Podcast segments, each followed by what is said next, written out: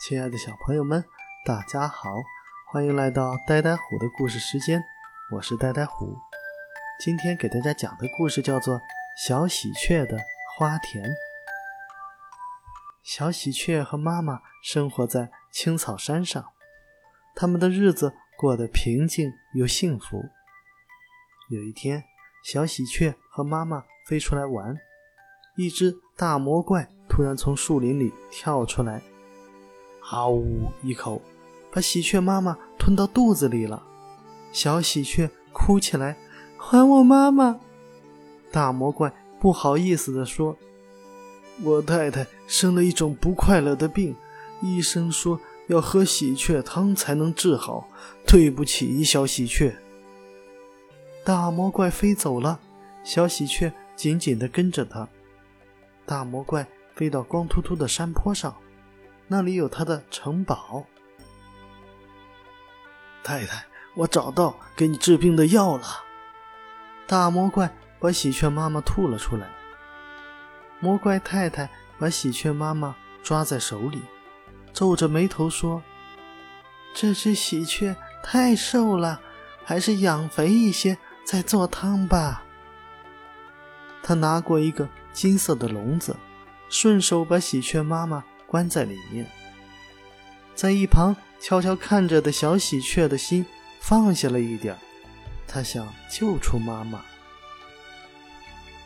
尊敬的太太，不要吃我的妈妈好吗？您可以吃我，或者安排我做任何事情。小喜鹊哀求魔怪太太。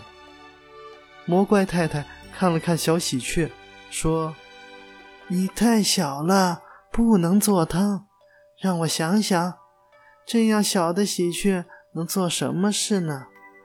哦，要不你在山坡上种一片花田吧？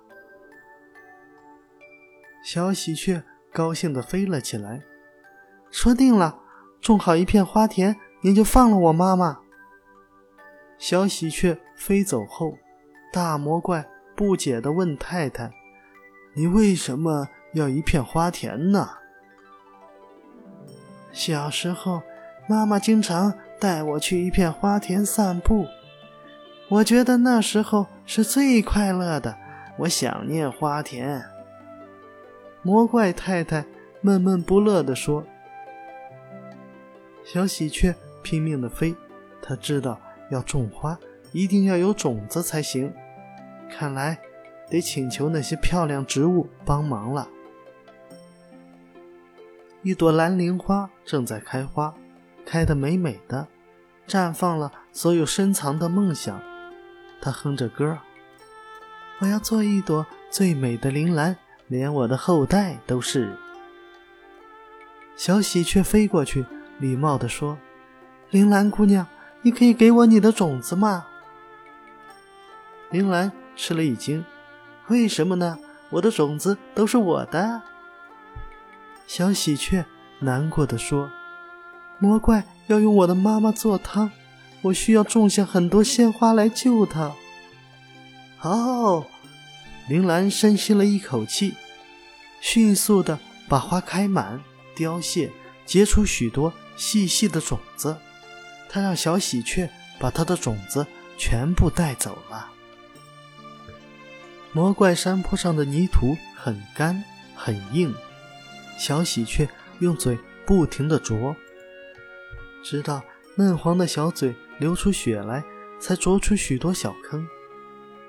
小喜鹊把铃兰的种子小心地种在坑里，用爪子把土盖平。小喜鹊不停地飞，不停地寻找美丽的花，向它们讨要种子。幸运的是，善良的花朵们。听到小喜鹊要种花救妈妈，全都非常慷慨地献出了自己的种子。小喜鹊衔来种子，不知疲倦地播种，终于种出了一片很大的花田。一朵云飘来，一阵雨落下，小喜鹊播下的种子发芽了。慢慢的，大魔怪门前的山坡上。开满了五颜六色的花，花儿在微风中轻轻地摇曳着，把醉人的芳香一直送到大魔怪的城堡里。魔怪太太站在窗前，呆呆地望着花田，想起了小时候和妈妈手拉手在花田散步的情景，忘记了左手的汤锅。太太，你真的打算放了喜鹊吗？可是你的病……大魔怪有点伤心的问：“我觉得一片美丽的花田，让小喜鹊和妈妈在一起，比治好我的病重要多了。”魔怪太太打开了关喜鹊妈妈的笼子，小喜鹊和妈妈团聚了，他们相互拥抱，心里充满了欢悦。小喜鹊种的花田。成了青草山的动物们都爱去的地方，他们在那里散步、游戏、交谈，欣赏美丽的花朵。大魔怪和太太经常挽着胳膊来花田散步，亲切地跟动物们打招呼。今天天气不错，香竹石也开花了呢，还有孔雀草，多好的天气呀！你太太的病好点儿了吗？一只可爱的狮子问。嗯，我想我的病已经全好了。我喜欢小喜鹊的花田。魔怪太太微笑着，脸色非常红润，就像一朵盛开的石竹花。好了，今天的故事讲完了，小朋友们记得要早点睡觉哟。明天再来听呆呆虎讲故事吧。